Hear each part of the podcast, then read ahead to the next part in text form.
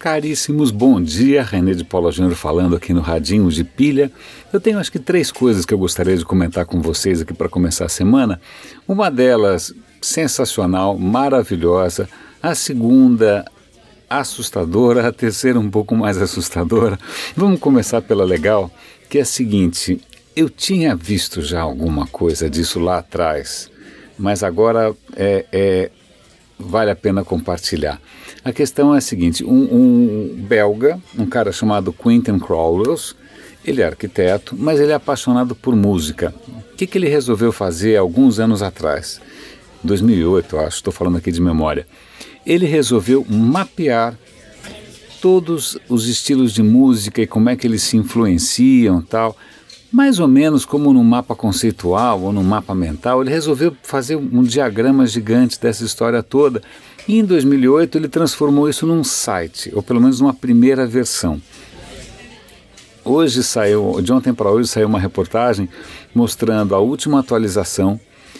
Gente, é absolutamente bárbaro. Não só, é bárbaro sobre vários aspectos. Primeiro, pelo aspecto é, até mesmo de interface, ele resgata uma, um, um, conceito que eu, que eu acho muito bacana, que chama de Zoomable Interface, é uma interface que você vai dando zoom, zoom, zoom, zoom, zoom, vai aprofundando cada vez mais, depois você volta, né, como se aquilo tivesse uma profundidade quase infinita. É, segundo, pelo próprio fato dele conseguir ter mapeado essas influências né, de uma maneira visual, gráfica. Terceiro, porque ficou visualmente lindo. Né? É, e quarto também, porque ele está começando a conectar esse diagrama todo a playlists no Spotify ou no YouTube e tal. Então você vê lá uma das. Eu já nem lembro quantas categorias são, acho que são 500, são centenas de categorias de música. Você clica e algumas coisas você já consegue ouvir. Né? Eu, criei, eu cliquei meio a esmo, estava no celular, inclusive, funcionou no meu, no meu Chrome do Android e caí numa categoria chamada Soul Jazz. A primeira era uma faixa do Grover Washington, que é legal. Eu cliquei e tocou. Nem sei de onde saiu, mas tocou. Então, por inúmeras razões, tanto pela parte de história da música, segundo pela parte de UX, terceiro pela parte, sei lá do que mais. É, vale a pena você dar uma olhada, está aqui o link. Tenho certeza que você vai não só favoritar, como vai passar um bom tempo explorando, clicando e, e se admirando. E, e, por favor, compartilhe, porque isso, nossa, isso é monumental.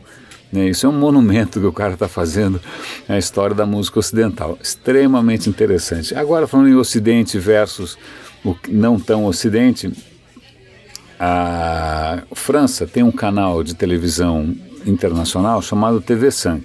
Para quem tem TV a cabo, tá lá, TV 5 você pode assistir. Eu não lembrava dessa história, mas parece que em abril do ano passado eles estavam inaugurando uma nova versão, estavam lançando ou relançando a emissora. E aí botaram no ar aquela coisa linda tal. E aí o, o Big Boss lá, o chefão da emissora, estava com, com num jantar comemorativo, aí o telefone do cara começou a tocar. Em suma, a televisão estava completamente fora do ar porque é, eu, eu, já trabalhei em televisão. Se você fica do ar por dois, fora do ar por dois segundos, é pânico, é todo mundo correndo que nem galinha. Bom, pânico, o que está acontecendo tal. A TV estava sendo atacada, é, era um ataque digital e uma correria infernal, porque estava tudo saindo fora do ar, uma coisa louca. Um dos funcionários percebeu, um cara técnico percebeu qual era a máquina que era o ponto focal da invasão, era uma invasão pela internet, e ele conseguiu desconectar essa máquina e, e, e minimizou um pouco o estrago. Mesmo assim, a TV demorou meses né, para conseguir voltar a mais ou menos o, que, o, esquema que eles tinham. Né? Isso quer dizer, e-mails funcionando, os caras tiveram que usar fax por algum tempo. Simplesmente porque o ataque foi muito destrutivo. O que emergiu de ontem para hoje foi a notícia de que esse não teria sido, como foi alegado lá atrás, um ataque é, de fundamentalistas de radicais islâmicos. Né, lá atrás, quem reivindicou, reivindicou a autoria desse ataque foi Estado Islâmico, sei lá mais quem foi. Né, foi lá, terrorismo islâmico. Mas aí o que, que os caras perceberam? Que isso na verdade foi meio cortina de fumaça.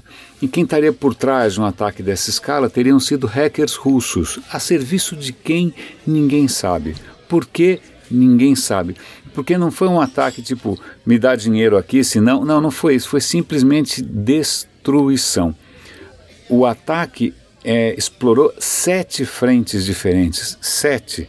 Os caras se deram ao trabalho de atacar através de uma empresa holandesa que fornecia as câmeras de segurança para a emissora. Veja bem por onde os caras conseguem entrar. Pela empresa de outro país que fornece as câmeras de segurança. Então foram sete frentes de ataque. É, eles ficaram meses estudando como era o fluxo de trabalho da emissora, como é que era o workflow, para inclusive atacar softwares que eram importantes. Por exemplo, o software de, de encoding, de codificação de vídeo. Né? Então eles atacaram realmente, quebraram os dois joelhos, os cotovelos, os ombros. Foi um ataque destrutivo para colocar a televisão de quatro.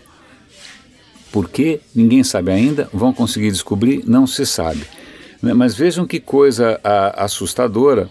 É, isso talvez até tenha sido um treino para fazer um ataque parecido em outro lugar. Né? Então, ok, essa é a segunda notícia, é bastante preocupante. E aí a terceira, para piorar um pouco as coisas, é um artigo que eu vou dar link aqui, mostrando o que, que pode acontecer se você somar é, esses hackers né, e essa intenção malévola, maligna, à inteligência artificial. Então eles acham que está para nascer, está para vir uma nova onda de ataques, uma nova modalidade de ataques virtuais usando inteligência artificial. E o que, que isso quer dizer? Que eles podem, de repente, sei lá, você vai ter uma reunião com fulano de tal no dia X, teu chefe, você tem uma reunião com teu chefe no dia X a inteligência artificial seria capaz de, ah, ele vai ter uma reunião com o chefe, bom, deixa eu dar uma olhada nos e-mails do chefe, como eles são. Então eu vou copiar o estilo da, da, da conversa com o chefe para gerar um e-mail falso com um documento infectado que vai parecer realmente que veio do chefe, porque está dentro do estilo, está dentro do contexto. Então, a hora que você soma essa capacidade né, de, de aprendizado da inteligência artificial com uma intenção maligna, o cenário fica realmente assustador, porque ficaria cada vez mais difícil de você diferenciar o que é legítimo do que não é. Uma outra tendência que aparece ali, também bastante assustadora, são ataques à infraestrutura, mas não ataques brutais como o um ataque que é, praticamente aniquilou né, todos os sites da Estônia, que foi provavelmente de novo um ataque russo, ou o site que fez, ou, o ataque que fez desligar a malha elétrica da Ucrânia. Observe, né, ninguém está brincando aqui, né, os caras simplesmente botaram dezenas de milhares de pessoas às escuras através de um ataque à infraestrutura da Ucrânia. Não, agora com a inteligência artificial, o cara pode, vamos pensar na Petrobras, por exemplo. Então eles têm lá Opa, desculpa, acho que tem um helicóptero passando, devem ser os russos. É, eles têm lá algoritmos e bases de dados para decidir onde eles vão, sei lá, furar os próximos poços.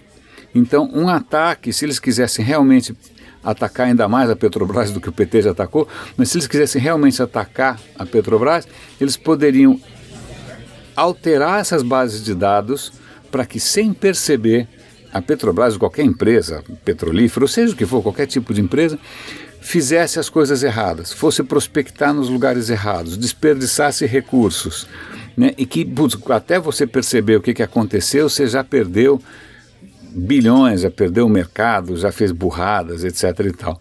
Então, não é exatamente uma, uma coisa muito otimista para começar a semana, mas isso tudo para trazer à tona, talvez, um tema que para mim é muito caro, que é a questão da formação ética, ou pelo menos né, de, de, de incluir no currículo de quem trabalha com desenvolvimento, com TI, o mínimo de ética, porque o poder que hoje o código e as plataformas digitais, a internet dá para absolutamente qualquer pessoa com conhecimento técnico é um pouco assustador.